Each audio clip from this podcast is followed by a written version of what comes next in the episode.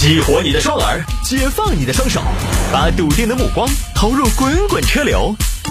给我一个槽点，我可以吐槽整个地球仪。微言大义，换种方式纵横网络江湖。来吧，欢迎各位继续回到今天的微言大义。上个小节呢，分享了一名师傅买台车，一年开出去二十多万公里，然后呢也没怎么去做保养。后来找到 4S 店闹，说车子出了问题，要免费维修。然后 4S 店呢又不干，说这个质保已经过了。呃，刚才就有听众朋友现身说法了，说我们出租车一年就是要二十万公里左右，半个月就要换机油保养一次。你看你们这个换的也挺勤。这位小哥就说他胆子还是大，不怕出点事儿，刹车片都应该换几十副了。所以啊，就是而且出租车哈，出租车的朋友呢，可能你们长途跑的不是那么多嘛。他那个还天天跨省上高速，那他那个车对整个车的高速的性能要求应该是更高的，所以安全还是非常重要的。呃，当然我猜想呢，他可能就是个野猪，是个黑车，因为像正规的出租车的话，跑云运的车，它这个保养啊、安全的检查啊，应该都是做的非常细致跟到位的，所以他就是自己拉点私货。这个呢，说实话，安全还是第一位的。但是我经常看到路上有些面包车，刚才也讲了，那个皮皮都锈穿了，感觉那个一出事，说实话，车下来人团灭。有的车呢，灯也没了，那个灯呢，屁亮屁亮的，遇到视力差点根本看不到。就大晚上的，有的时候你开车，它就跟消失了一样，悄悄咪咪的。然后开开的开的飞龙八龙的，突然哦，你觉得面前咋一个车，灯都不亮。有时候想批评一下呢，又觉得不好批评，怎么讲呢？何不食肉糜嘛？安全当然重要，但是人他存在侥幸心理，他可能觉得那一点成本对他来说是非常重要的，所以这个就不多评论了啊。但安全还是非常重要的，所以大家车这个东西呢，它那么一个大型机械，还是要把保养做起走。安全检查呢，尤其你跑长途、跑高速之前，还是要做到位。来，有听众朋友说摆一下这个，服务员调包十八瓶茅台，无人喝出异常。这个新闻标题，我我觉得现在有些媒体这个新闻标题怎么个意思？就是说真的假的，其实没什么区别呗，就想说这个呗。新闻的重点不应该是饭店用餐贵重烟酒的保管问题吗？饭店用餐如何保证你自带的酒水不会被别人调包？怎么是重点是无人喝出异常呢？所以说实话，现在就是我也啰嗦了。现在有些媒体自媒体他太懂了，你这个事情他直接说服务员调包十八瓶茅台。就这么一个新闻，没什么流量，因为大多数朋友呢不喝茅台，大多数的我们普通老百姓呢，我们也买不起，他对这种事情没什么兴趣。但一说无人喝出异常，这就迎合了大多数的朋友。哎，开吧开吧，搞茅台主要就喝个面子，智商税，就这么个意思呗。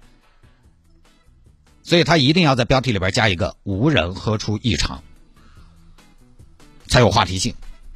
我觉得无人喝出异常，这多正常。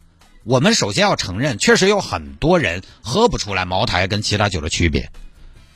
你过来喊我喝的话，酱香、浓香、清香我都喝不出来。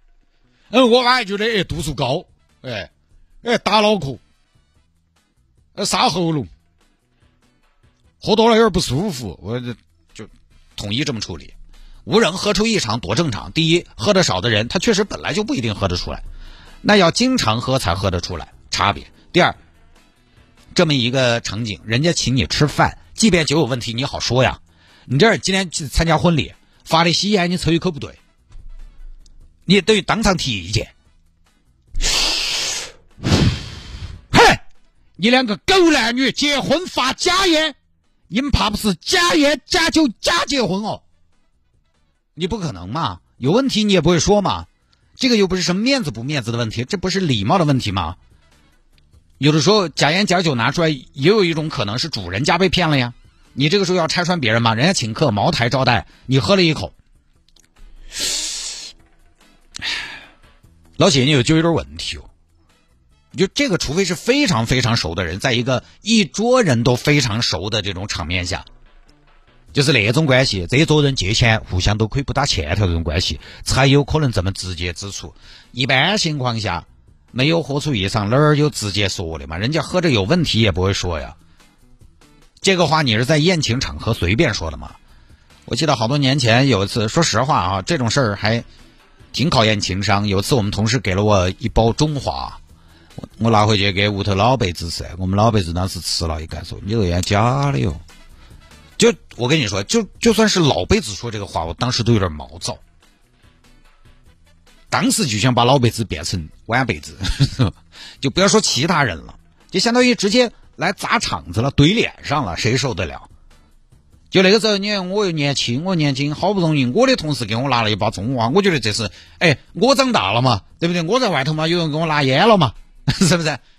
就普通老百姓、普通男娃娃不就这点追求？拿回去给老辈子好心好意散一干，他说你那烟有问题，这谁受得了？但凡有一点情商有问题，人家也不会当到说嘛。这老辈子可能也没想那么多啊啊，所以所以你说无人喝出异常，那不是正常的吗？喝出来他也不会说呀。当然，可能新闻是这样说，客人喝不出来噻，未必主人喝出来也不好说。那肯定主人喝出来，他也不好在宴请的时候发作呀。你请客，大家吃吃喝喝，你主动曝光啊。这个时候，等一下，大家不要喝了。咋的？一句话，把杯子放倒。咋的？我觉得好喝的嘛。咋的？酒都有毒啊？也不合适。人在外边请客吃饭这种事情，到了要上茅台这种局啊，体面大过一切。主人也是回去检查就出了问题。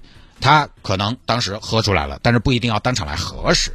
大家都是来吃饭的，你说是假的，然后呢，跟来宾一起破案啊，也不现实，对吧？当然，茅台这种酒呢，它肯定咱们必须得承认，它有喝个面子的属性，这个我们一定不否认。很多人喝不来这个酒，但是喝不来无所谓。你像我这种，我喝不来酒，所以你酱香也好，清香也好，浓香也好，刚才讲了，你跟我都是一样的，我都喝不来。那对于我这种人呢，这个时候怎么办呢？实际上，如果对方对你来说这种关系非常重要的，你真的要招待的体体面面的，那你拿茅台出来的好处是什么？好处就是，呃，你拿茅台出来招待我，我虽然喝不来，但是我知道这个酒多少钱。哎，市面上我晓得他还是要三千来块钱一瓶。我觉得你在酒这块是对我是顶火的款待。我喝不来，我也晓得你理到了。所以就是因为很多人喝不来酒，所以现在呢，订货的规格都要喝茅台。哎，就是因为越多的人喝不来，越要喝茅台，因为越多的人喝不来，高端商务宴请它就也越安全。当你款待一个人，不知道这个人的具体的喜好的时候，上贵的他就是没错的。但我们不提倡这种奢靡的风气，就是单纯说这个事情，社会上也确实有这种现象。